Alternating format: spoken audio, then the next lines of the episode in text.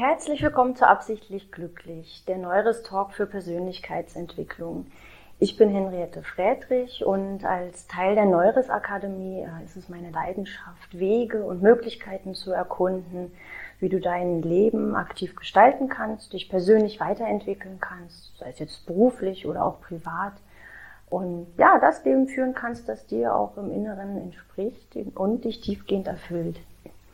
Und ich freue mich, äh, heute die erste Folge mit äh, unserer GFK-Trainerin Laura Schnelle starten zu können. Also wir beginnen mit dem Thema gewaltfreie Kommunikation.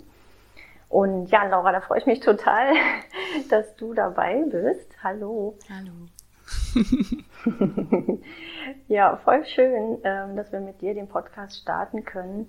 Und ähm, wir werden neben der gewaltfreien Kommunikation auch ganz, ganz viele andere Methoden uns anschauen. Also du wirst viele Methoden kennenlernen, erleben dürfen, äh, äh, Insights bekommen und du erhältst vor allen Dingen auch viele wertvolle Übungen, die du direkt für dich im Alltag auch mitnehmen kannst, um auch erste Veränderungen zu bewirken.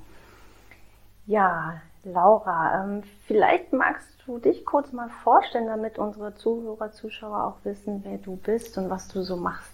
Mache ich gerne. also, du hast ja schon gesagt, ich bin Laura, Laura Schnelle und ich bin seit 2018 Trainerin für gewaltfreie Kommunikation in der Neuros Akademie. Ich habe tatsächlich ähm, ja damit auch meine Selbstständigkeit gestartet, also jetzt schon seit fünf, über fünf Jahren. Und abgesehen von den Trainings, die ich gebe für gewaltfreie Kommunikation, gebe ich sehr, sehr gerne Coachings. Also vor allem vertieft seit ähm, 2020 bin ich aktiv Online-Coach, begleite Menschen langfristig. Ähm, und vor Corona habe ich noch so ein bisschen als Yogalehrerin gearbeitet. Das ist jetzt allerdings ein bisschen in den Hintergrund gerückt. Und ich verbringe sehr viel Zeit mit so Seminaren und Coaching jetzt momentan. Genau. Und, und ist die gewaltfreie Kommunikation in deinen Coachings auch ein Thema? Ja, schon. Also vor allem bei den Menschen, die halt über die gewaltfreie Kommunikation zu mir finden. Ähm, es ist jetzt nicht wirklich so, dass wir in den, in den Coachings, sag ich mal, die vier Schritte aktiv üben, ähm, sondern das Coaching ist quasi ein Raum, wo ich für die Gefühle und Bedürfnisse meiner ähm, Coaches den Raum halte. Also ich, ich setze mhm. das, ähm, das empathische Zuhören der gewaltfreien Kommunikation setze ich in den Coachings auf jeden Fall um. Es ist immer Teil davon. Und ähm, gerade weil oft auch partnerschaftliche Themen im Coaching drankommen, ist ja auch sehr direkt die GfK dann irgendwie mit dabei. Ja, du hattest ja jetzt schon einige Themen angesprochen, ne? empathisches Zuhören, Empathie. Ähm, ja, der ein oder andere fragt sich jetzt bestimmt noch, was hat es denn jetzt eigentlich mit GfK auf sich? ja, ähm, Inwiefern kann denn Kommunikation überhaupt gewaltvoll oder eben auch gewaltfrei sein? Vielleicht kannst du uns mal kurz erklären, wo der Begriff überhaupt herkommt. Hm. Also ähm, mir hat der Titel am Anfang auch nicht so gut gefallen. Ich werde auch häufig mittlerweile auch immer noch gefragt, ob ich irgendwie Anti-Aggressionstraining mache oder so. Es hat herzlich wenig damit, also in meinem, in meinem Verständnis damit nicht so viel zu tun.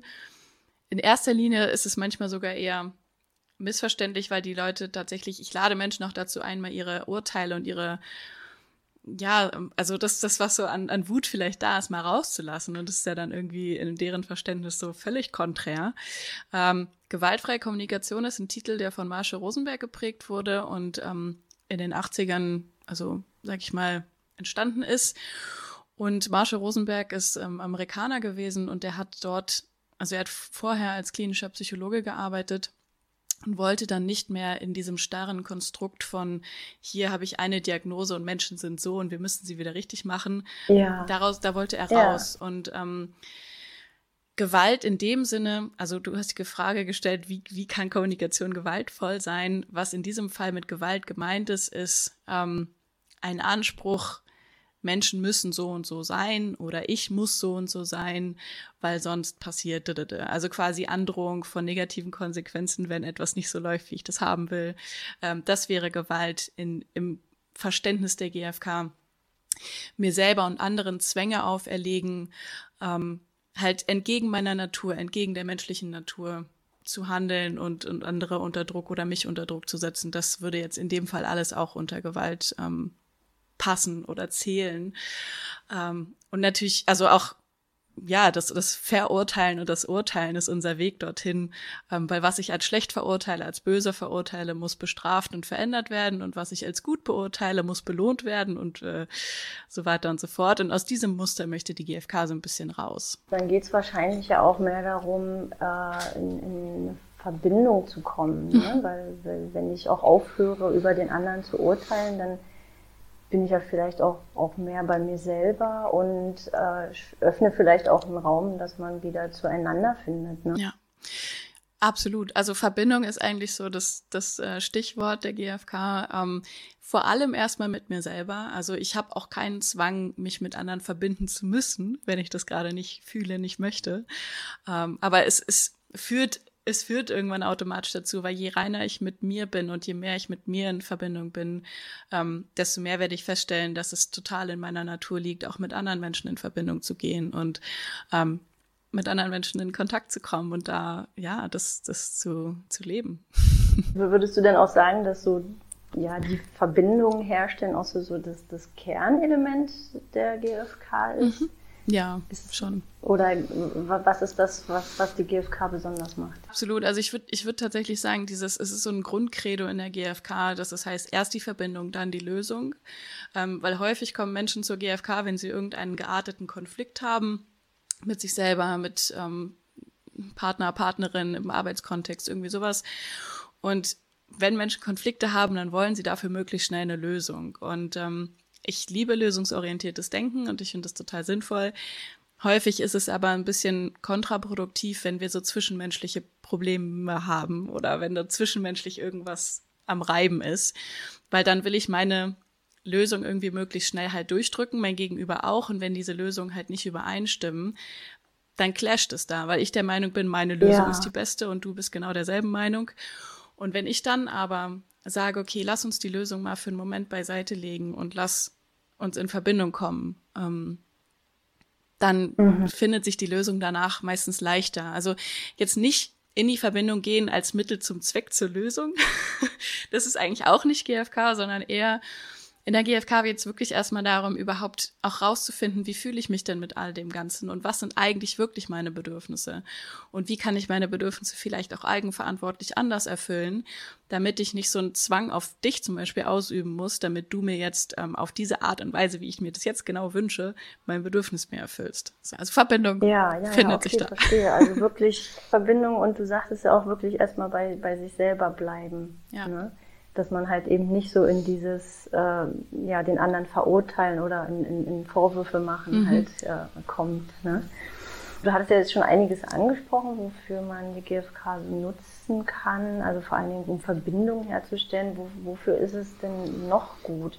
Konflikte lösen, hattest du auch schon gesagt. Also wo kann ich das, wo kann ich das auch wirklich nutzen? Kann ich das nur für mich nutzen? Kann ich das mit meinen Arbeitskollegen nutzen? Also mhm. Ja, also tatsächlich ist so dieses Konflikte klären ähm, eigentlich auch nur ein kleiner Part. Ähm, GfK macht ganz, ganz viel erstmal innere Arbeit. Ich würde sagen, ähm, 80 Prozent ist erstmal Selbstreflexion, Eigenarbeit, Selbstempathie. Und die kann ich natürlich in den unterschiedlichsten Lebensbereichen gebrauchen. Ähm, also mein Lieblingsfeld ist eigentlich auch tatsächlich Partnerschaft, weil da ähm, wird so am meisten getriggert, meiner Meinung nach. Aber natürlich auch mit, mit allen möglichen Menschen, die mir sehr, sehr nahe stehen. Sprich die eigenen Kinder, die eigenen Eltern. Ähm, familiäre Themen sind oft auch die, die so richtig das Pro-Level an GFK erfordern.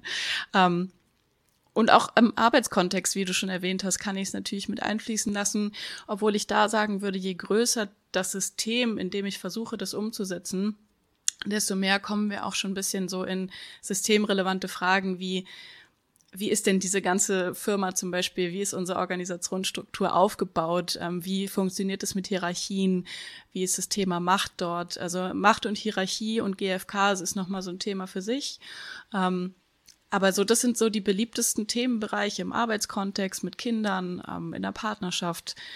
Ja, da lässt es sich wunderbar üben, die GfK anzuwenden. Vielleicht können wir das auch einfach mal an einem Beispiel festmachen, dass wir mal so eine Vorstellung davon bekommen, wie funktioniert denn das jetzt eigentlich? Also wie schaffe ich es denn, gewaltfrei zu kommunizieren? In der GfK gibt es so diese ähm, vier Schritte, die meistens auch schon irgendwie kennengelernt werden, wenn man GfK nur ganz kurz kennenlernt, auch jetzt halt in diesem Format. Ähm, wir kommen nicht um die vier Schritte drumherum, weil sich irgendwie alles in der GfK um diese ominösen vier Schritte dreht. Mir ist ganz wichtig, da zu betonen an der Stelle, dass die vier Schritte jetzt nicht nur quasi dieses, weil häufig wird von GfK irgendwie was mitbekommen, so ein bisschen so, ja, GfK ist auch das, wo man so komisch in vier Schritten redet, oder? Ähm, die vier Schritte sind noch viel, viel mehr, mhm. finde ich. Und als erstes in erster Linie gelten die für mich als so eine Art Selbstreflexionsmuster, ähm, beziehungsweise als Vorlage für mich, um zu gucken, okay, was ist denn überhaupt los? Ähm, was passiert gerade in mir? Wie geht's mir damit? Was brauche ich jetzt eigentlich wirklich? Und wie kann ich da den nächsten Schritt machen, meinen Bedürfnissen ähm, näher zu kommen? Und das ist, das ist eigentlich schon genau, was ich jetzt gerade beschrieben habe. Das sind die vier Schritte. Also in, im ersten Schritt gucke ich, was ist die Beobachtung? Ähm, also was ist überhaupt passiert? Und angenommen, ich nehme jetzt wirklich mal ein richtig simples, plakatives Beispiel zu Hause. Ähm, das lässt sich sowohl auf Partnerschaft als auch auf WG-Leben äh, irgendwie anwenden keine Ahnung, zum Beispiel die Wohnung und irgendwas passt mir nicht, weil ich ähm, habe so Gedanken wie, boah, hier sieht schon wieder aus wie bei Hempels unterm Sofa, alles ein Schlachtfeld und bla bla bla, was ich da nicht vielleicht alles so für Gedanken haben kann. Und dann mache ich vielleicht Hinz und Kunst und sonst wem einen Vorwurf in meinem Kopf. Ähm, und das wird alles übrigens Wolfsshow genannt in der GfK. Ähm, also die Wolfsshow ist quasi, der Wolf steht so ein bisschen symbolisch für die Urteile, die wir so im Kopf haben. Äh, mittlerweile ist die Wolfsshow eigentlich mein Lieblingspart. also das äh, feiere ich sehr, da auch mal reintauchen zu können und sich das zu erlauben. Aber das, was ich dann da in der Wolfsshow habe, versuche ich halt eben in die vier Schritte zu übersetzen oder zu sortieren und zu gucken, okay, was genau ist es denn gerade, was mich jetzt irgendwie gerade so stört, was mich nervt, was mich irgendwie erschöpft sein lässt. Ähm, und versuche dann das auf objektiv, also ist immer in Anführungsstrichen, weil ich glaube nicht, dass wir komplett objektiv irgendwas betrachten können. Ähm, aber möglichst sachlich erstmal im ersten Schritt zu betrachten, okay, was ist die Sachlage? Ähm, was habe ich jetzt alles quasi an Fakten auf dem Tisch? Wo ich sagen kann, darauf reagiere ich gerade. Vielleicht gehört zu diesen Fakten auch, dass ich heute mhm. schon zwei Stunden im Stau stand ähm, und dass ich noch, keine Ahnung, fünf Punkte auf meiner To-Do-Liste habe und dass ich ganz doll Hunger habe. Und jetzt komme ich in diese Wohnung und da liegen dann die Socken und dann liegt das da auf dem ähm, Schreibtisch und dann ist das noch auf der Spülmaschine und so weiter und so fort. So, das sind quasi dann so meine Beobachtungspunkte. Und dann gucke ich im nächsten Schritt erstmal, okay, was macht es so gefühlstechnisch mit mir? Wie fühle ich mich? Mhm und an dieser Stelle ist es auch wirklich wichtig, nicht so wieder zurück in diese Wolfsshow zu switchen und dann zu sagen, so, ich fühle mich hier im Stich gelassen und ich fühle mich hier verarscht und bla bla bla bla bla. Das sind eigentlich alles noch Gedanken der Wolfsshow, sondern wirklich zu gucken, wie fühlt sich mein Körper gerade an. Ähm, vielleicht erstmal zu merken, okay, ich stehe gerade absolut unter Spannung, mein Puls ist äh, sonst wo, ähm, meine Schultern sind verspannt, mein Kiefer ist fest, meine Stirn ist schlecht entfalten, alles Mögliche. Ich bin irgendwie angespannt, ich bin müde, ich bin gestresst, ich bin genervt, ich bin was auch immer. Ähm, das dann alles erstmal festzustellen. Also der nächste Schritt ist genauso viel Achtsamkeitsarbeit eigentlich, weil da ist dann die Frage, okay, welche Bedürfnisse ähm, stecken bei mir hinter diesen Gefühlen gerade? Und dann nicht nur so ein Bedürfnis von ich habe jetzt irgendwie ein Bedürfnis nach Ordnung und Sauberkeit. so jetzt in diesem Moment sollst du bitte hier äh, Ordnung herstellen. Ja, das ist vielleicht das erste Bedürfnis, auf was ich komme. Aber mich dann zu fragen, okay, was würde mir das geben, wenn jetzt zum Beispiel mein Kind oder mein Partner, meine Partnerin, mein Mitbewohner, meine Mitbewohnerin ähm, aufräumen würde und wenn das jetzt weg wäre? Was würde mir das dann geben? Okay, vielleicht würde mir das Entlastung geben, Entspannung geben, ähm, Vielleicht würde mir das auch sowas wie Unterstützung geben. Vielleicht würde mir das aber auch Liebe zeigen oder vielleicht würde mir das äh, Ruhe ermöglichen. Ähm, also alle möglichen Bedürfnisse, die vielleicht auch schon ja in längere Zeit mal zu kurz gekommen sind, da da kann ich dann da hinschauen und gucken, was ist da gerade erfüllt, was ist weniger erfüllt. Und dann im vierten Schritt schaue ich, die Bitte quasi, die ich auch an mich selber formulieren kann. Ähm, was ist denn eine mögliche Strategie, eine Umsetzungsidee, wie ich meinen Bedürfnissen da jetzt gerade ähm, nachkommen kann? Da kann ich mich jetzt entscheiden, will ich jetzt selber aufräumen, mhm. will ich mich erstmal hinlegen, will ich jetzt mit irgendwem das Gespräch suchen, will ich eine Runde um den Block, ähm, gehe ich jetzt direkt, keine Ahnung, äh, Wellnessurlaub buchen oder da ist dann die Frage, okay, was, was ist meine nächste, meine nächste Umsetzungsidee, meine Strategie, um meinen Bedürfnissen ähm, gut zu tun, beziehungsweise was für mich zu tun. Und im weiteren Schritt kann es dann natürlich auch ein Dialog sein. Also ich kann dann natürlich im nächsten Schritt auch sagen, okay, ich möchte jetzt in den Dialog gehen und meine Gefühle und Bedürfnisse meinem Gegenüber mitteilen, um vielleicht zum Beispiel unterstützt zu werden. Ja, das sind die vier Schritte. Mhm. Mhm. Ja, ja, das ist total spannend. Also du hast ja auch echt schon, schon, man hat gesehen, dass es, dass es, glaube ich, auch ein bisschen Übung auch braucht und dass es auch wirklich ganz viel damit zu tun hat, was passiert eigentlich bei mir und äh, auch erstmal wahrzunehmen, ne, was ist eigentlich gerade da, ohne halt sofort so in dieses irgendwas bewerten, beurteilen zu kommen. Mhm. Und äh, ich, ich meine, ich weiß aus eigener Erfahrung, ich denke, vielen anderen Menschen geht es auch so, dass, dass das aber was ist, was vielleicht gar nicht so einfach ist. Wie, wie schaffe ich das denn, äh, nicht sofort immer in das Bewerten reinzukommen, sondern wirklich erstmal nur wahrzunehmen, was passiert jetzt eigentlich? Also was wurde gesagt, was wurde getan? Ja. Du hast jetzt eine sehr, sehr coole Frage gestellt, ähm, weil ich glaube, dass genau da oft ein Knackpunkt liegt. Weil wenn ich mir etwas wirklich abgewöhnen will oder wenn ich das weghaben will. Ähm, Gerade deswegen liebe ich auch mittlerweile, früher hat mir das überhaupt nicht gepasst, dass es der Wolf das Symbol ist, aber mittlerweile liebe ich diese Symbolik.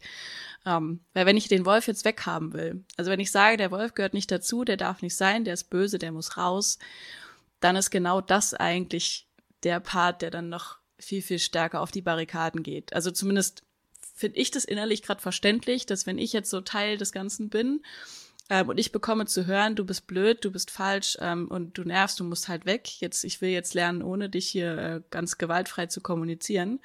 Da würde ich jetzt noch mehr sagen, so, nö, jetzt zeige ich es dir erst recht. So.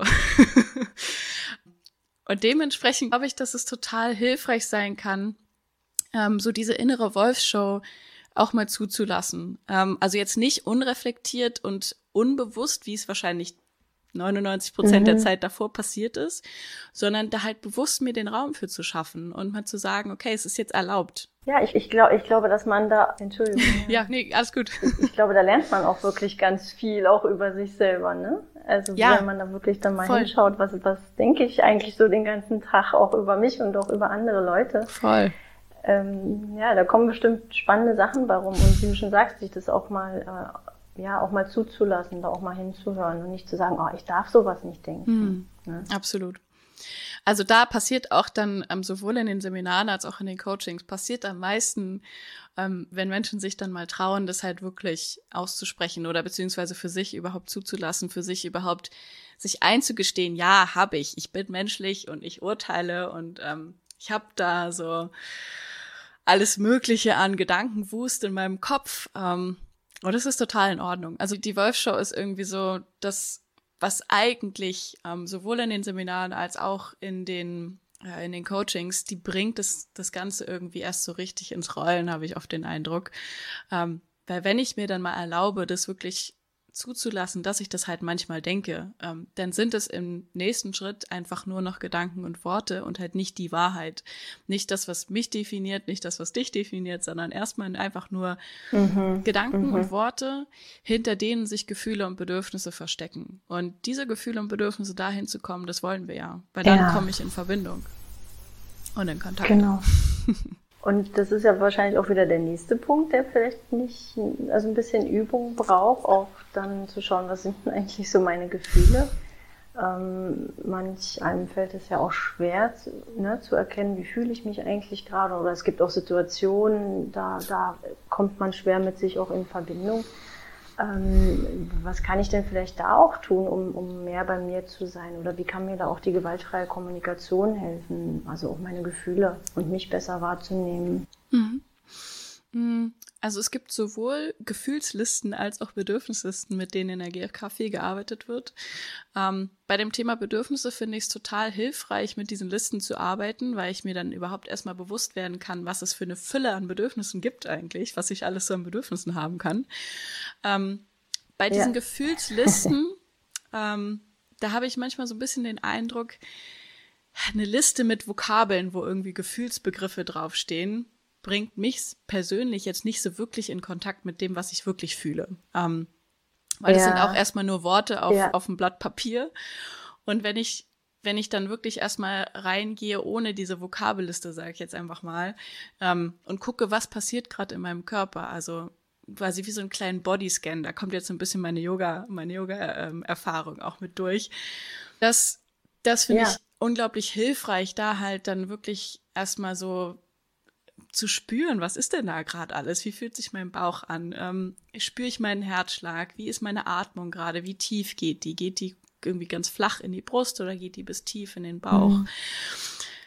Kann ich meine Füße spüren? Ähm, wie ist mein Kiefer, meine Stirn, meine Schultern, all das, wo so oft auch Stress irgendwie so sitzt und Anspannung sitzt, vielleicht auch Angst oder Wut sitzt. Ähm, das halt wirklich einfach mal bewusst wahrzunehmen, ähm, ist, finde ich, total hilfreich. Und da vielleicht sich auch auf die Grundemotionen so zu fokussieren. Das ist jetzt, ich brauche jetzt vielleicht nicht die gesamte Vokabelliste auswendig zu lernen, sondern zu gucken, ist es Angst, ist es Wut, ist es Trauer, ähm, oder irgendwie was dazwischen. Oder ist es vielleicht einfach Freude und Begeisterung und Dankbarkeit. Ähm, und dann kann ich daraus halt auf meine Bedürfnisse Rückschlüsse ziehen. Ja, genau. Also du sagtest quasi erstmal wirklich rein körperlich schauen, was da passiert. Wir können ja im Körper auch wahrnehmen, wenn, ja. wenn irgendwas vielleicht nicht ganz stimmig ist oder auch wenn was besonders schön ist und äh, erstmal so ins Spüren zu kommen, hast du gesagt, ne? dass das so der erste Schritt ist, um auch überhaupt wahrzunehmen, wie geht es mir jetzt gerade. Ja. Und die Vokabelliste ist im Grunde ja dann nur so ein Stück weit die Hilfe, um das zu versprachlichen, so verstehe ich das genau. jetzt, ne? um dann auch einen Ausdruck dafür zu finden. Genau, genau. genau. Und da finde ich es auch gut, wenn man dann erstmal mit diesen Grundgefühlen auch anfängt, weil das sind Sachen, die kennt jeder und dann ja, mhm. macht es das bestimmt erstmal einfacher, da reinzukommen. Einerseits macht es das ein bisschen leichter, das so wirklich auf die Grundemotionen zu fokussieren.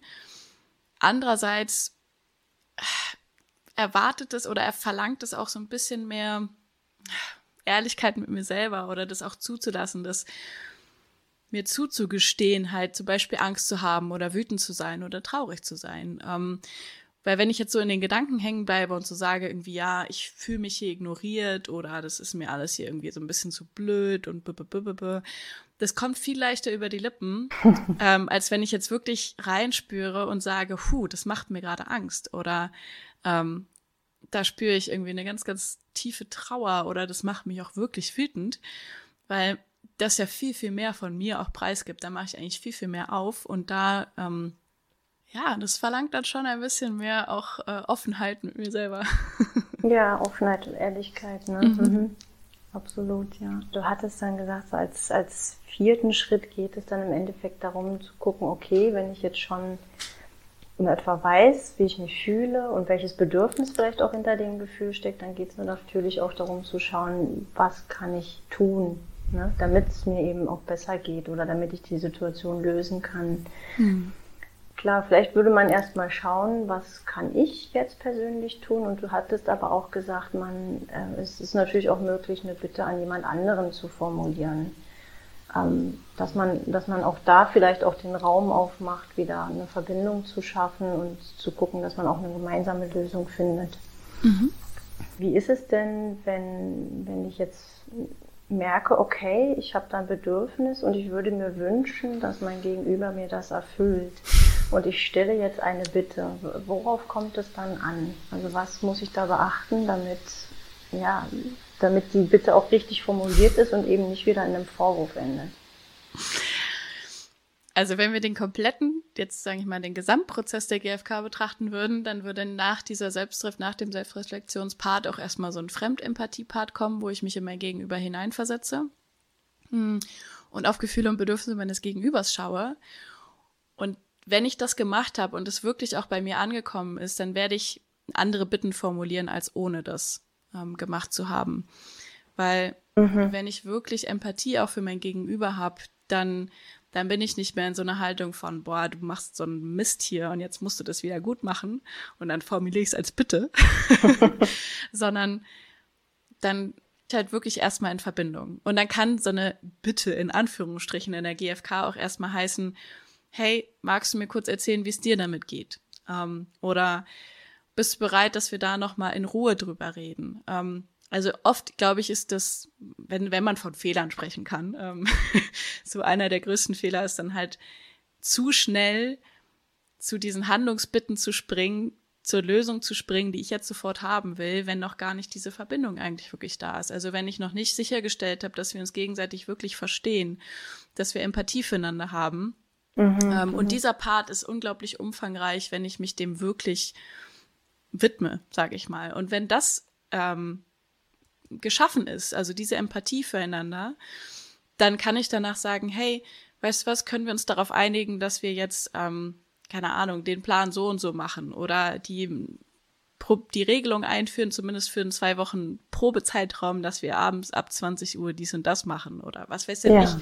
Also danach, da flutscht es genau. irgendwie viel leichter. Da hat man schon also, mal so einen Raum offen, ne, wo ja, man Lösungen total. findet. Total. Mhm. Und was vielleicht auch noch ja. ein wichtiger Punkt ist, ist, ähm, häufig wird gerade das deutsche Wort Bitte wird assoziiert mit so einer äh, Bitte räum jetzt dein Zimmer auf. Punkt. So. Und das ähm, meistens irgendwie assoziiert, okay, keine Widerrede, ich habe jetzt nicht wirklich die Wahl. Ähm, eine Bitte im Sinne der GfK ist meistens was mit einem Fragezeichen am Ende. Also, dass ich dann wirklich formuliere, wie können wir uns darauf einigen, das oder wärst du bereit, ähm, das so und so zu machen oder ich wünsche mir das so und so, kannst du da mitgehen ähm, oder hast du einen Gegenvorschlag oder was auch immer. Genau, also, das, also so, mh, ja. dass, dass der andere auch die Möglichkeit hat zu sagen, oh, das ja, passt jetzt gerade nicht so oder können wir vielleicht das so und so machen. Ne? Genau. Ja, es braucht wahrscheinlich auch ein bisschen Übung, bis man das so richtig, ja, auch die, diese Grundhaltung, die ja auch hinter der GfK steht, so integriert hat. Ähm, wie war denn das bei dir? Ähm, es gab ja bestimmt mal einen Moment, wo du gemerkt hast, boah, GfK, das ist ja was ganz Tolles, das möchte ich jetzt weiterverfolgen. Wie, wie hast du denn äh, GFK gelernt? Also welche Schritte bist denn du da gegangen? Eine meiner Lieblingsstories, die ich auch gerne im Seminar erzähle, ist, dass ich äh, die GFK eigentlich aus der anderen Perspektive kennengelernt habe, ähm, so ein bisschen als das Gegenüber, was so dachte, so, was soll das denn jetzt? Ähm, weil meine Mutter tatsächlich, als ich so 18, 19 war, sehr, sehr viele GFK-Seminare besucht hat. Ähm, mit mir das ein bisschen geüben wollte, weil ja, es braucht Übung, wie du schon sagst und äh, tatsächlich mit mir eine sehr, sehr schwere Übungspartnerin sich gesucht hat. Ich glaube, ich habe ihr das Leben noch nicht ganz so leicht gemacht. Ähm, also ich hatte, ich hatte wirklich meine Widerstände mit dem Ganzen. Ähm, umso witziger, dass ich heute GFK-Seminare gebe. Ähm, ich habe es dann später im Studium nochmal aus anderer Perspektive kennengelernt. Äh, ich habe Bildungswissenschaft und Psychologie studiert. Und dann braucht es aber eigentlich noch einen dritten Anlauf, ähm, unter anderem mit solchen Seminaren wie in der Neuris Akademie, um mich halt diesem ganzen Bereich der Persönlichkeitsentwicklung und dem Erforschen von Gefühlen und Bedürfnissen und so weiter halt wirklich zu öffnen. Also das war so ein ja, Schritte-Prozess äh, der anderen Art, der, der Drei-Schritte-Prozess der anderen Art, bis ich mich dann wirklich dafür öffnen konnte. Und, und irgendwann hat es dann Klick gemacht. ja. ja, also ich weiß gar nicht, ob es so den Moment gab, wo es Klick gemacht hat, um ehrlich zu sein. Es war dann so ein, es war eher so ein langsames Rantasten und irgendwann erkennen. Ja, genau. Und irgendwann erkennen, verdammt, das tut mir eigentlich wirklich richtig gut. Äh, es ist jetzt nicht was, was so unbedingt meine Comfortzone ist. Also ich würde mich jetzt auch nicht beschreiben als ähm, die geborene GFKlerin und die, die immer total mit ihren Gefühlen in Kontakt war und da super offen drüber reden konnte. So gar nicht, sondern es war halt wirklich so ein Rantasten, ja. Und das, das hat sich wahrscheinlich dann mit der Zeit aber verändert, ja. dass du da mehr mit dir in Kontakt gekommen bist. Ja. Mhm. Wenn wir jetzt mal davon ausgehen, jemand oder sagt, er möchte unbedingt GFK auch lernen, ähm, hat da vielleicht noch nicht so Berührung mit, was würdest du denn demjenigen empfehlen? Also worauf kommt es wirklich an? Also äh, vielleicht, wie kann ich auch lernen? Nehme ich mir einfach ein Buch zur Hand und lese mir das durch oder muss ich das wirklich üben? Mit wem muss ich das lernen? Ähm, was würdest du da vielleicht auch empfehlen, wie man das am besten lernen kann? Ja. So, dass man es auch in sein Leben holt. Mm, also das eine sind natürlich so die theoretischen, methodischen Grundlagen. Die kann ich natürlich auch mir mit Podcasts oder mit Büchern und mit Videos und sonst was irgendwie zusammensammeln, erarbeiten. Ich glaube aber, dass, und das kriege ich auch als häufigste Rückmeldung, dass es wirklich nochmal ein Unterschied ist, dass halt mit Menschen live äh, und in Farbe oder online, ganz egal, auf jeden Fall mit lebendigen Menschen halt zu üben ähm, und da in den Austausch zu gehen und vor allem auch zu erfahren, weil wir sind es meistens nicht gewohnt, dass zum Beispiel, wenn ich mal den Wolf rauslasse, dass das auf empathische Ohren stößt, dass das jetzt nicht auseinandergenommen wird oder dass das nicht also entweder geht mein Gegenüber total mit und geht mit ins Bashing und sagt so, ja stimmt, ist doch schon ganz so schlimm, oder sagt, nein, ganz so schlimm ist es doch nicht und so beschwichtigend oder kommt ins Analysieren oder ins Ratschläge geben oder ins dies und das und tralala. Also ich glaube, wir sind es nicht gewohnt, ja. Räume zu bekommen, in denen das, was so da ist an Gedanken, Gefühlen und Bedürfnissen, einfach mal da sein darf, ohne dass damit irgendwas passieren muss. Mhm. Und das ist ein unglaublich. Also es ist wahrscheinlich auch nicht die beste Idee, das mit meinem Partner zu üben, sondern vielleicht auch mit Leuten, die, die, die mir nicht so nahe stehen. Kommt auf die Partnerschaft an, würde ich sagen. Also ich finde es unglaublich heilsam und unglaublich schön, das in der Partnerschaft zu machen. Ähm, also wirklich das gemeinsam zu üben, zu sagen, okay, wir stellen uns jetzt die Uhr und danach können wir ja wieder weitermachen wie davor. Ähm, aber in diesem Zeitraum gönnen wir uns mhm. mal diesen komplett wertfreien Raum von entweder darfst jetzt du oder darf jetzt ich einfach mal halt rauslassen, was so da ist. Ähm, also gut, den komplett ungefilterten Wolf mit der Partner, der Partnerin, äh, mit dem Partner der Partnerin zu teilen, weiß ich nicht. Das braucht dann schon viel Übung oder die, die Beziehung braucht eine stabile Basis. Ähm, aber lange Rede, kurzer Sinn. Ich glaube, dass es Sinn macht, sich Menschen zu suchen, die bereit sind, mit mir da einfach dieses Übungsfeld zu betreten. Und ähm, das kann ich in Seminaren machen, das kann ich ähm, in Übungsgruppen machen, das kann ich mit meinem Partner, meiner Partnerin machen, das kann ich äh, online machen, das ist wirklich völlig egal. Ähm, es braucht einfach ein Gegenüber, was bereit ist, so diese empathische Haltung zumindest zu lernen und zu üben. Wir müssen ja nicht Naturtalente daran sein, aber quasi es üben ja. wollen. Und wie ist denn das, wenn ich jetzt selber das lerne und äh, möchte das dann vielleicht anwenden in meiner Partnerschaft oder auch auf Arbeit? Muss mein Gegenüber das auch schon können oder reicht es, wenn ich das alleine anwende? Ich glaube, wie das in allen möglichen Bereichen so ist, wenn sich in mir was verändert, dann verändert sich automatisch auch in meinem Umfeld was. Also je mehr ich da Selbstempathie praktiziere oder Selbstreflexion mit mir in Kontakt komme, ähm, desto mehr wird sich das auch automatisch auf mein, auf mein Umfeld ausweiten. Ich glaube auch, dass die Haltung, ähm, du musst es jetzt mit mir zusammen machen oder du musst es jetzt genauso wollen wie ich, halt, die widerspricht ja der GfK an sich schon. Ähm, weil dann habe ich ja wieder was, was muss und was ich so durchdrücken will. Ähm, ich glaube, mit gutem Beispiel voranzugehen und einfach mhm. quasi Menschen so auf, auf ganz freiwillige, positive Art und Weise anzustecken damit. Das ist am wirkungsvollsten, glaube ich. Also sie einzuladen, zu sagen, hey, vielleicht auch transparent zu machen, ich probiere da gerade was Neues für mich und wenn ich irgendwas, was ich dich frage oder irgendwas, was ich erzähle, vielleicht komisch für dich anhört oder anfühlt, kannst du mir das ruhig sagen. Ich bin gerade dabei, halt was Neues auszuprobieren, was zu üben. Das einfach transparent zu machen, finde ich schon sinnvoll. Ähm, und ansonsten, ja, halt so dieses Menschen anstecken, aber nicht den Anspruch haben, dass sie genauso begeistert sein müssen wie ich oder genauso jetzt da konform ja. sein müssen. Ähm, weil ich glaube, das führt dann wieder zu irgendwie, ah, ja, zu so ein bisschen Spannung. Ja, da hat man ja wieder eine Erwartung dann, ja. ne? Wir möchten euch auch gerne noch was mitgeben, dass ihr selber auch zu Hause mal so ins Tun kommt und auch einen ersten Eindruck äh, von der gewaltfreien Kommunikation bekommt. Diese vier Schritte, würde ich sagen, sind vielleicht für den Anfang ein bisschen viel, jetzt mir zu sagen, ich muss jetzt immer die vier Schritte äh, sofort in die Umsetzung bringen. du hast ja selber schon gesagt, es braucht auch viel Übung und so weiter.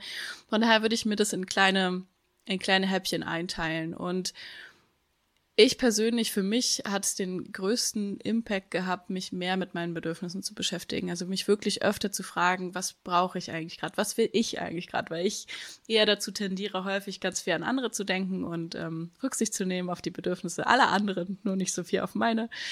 Ähm, wenn das weniger die eigene Herausforderung ist, dann lohnt es sich vielleicht auch ein bisschen mehr was anderes zu üben. Also Fremdempathie zum Beispiel, mich in andere hineinversetzen.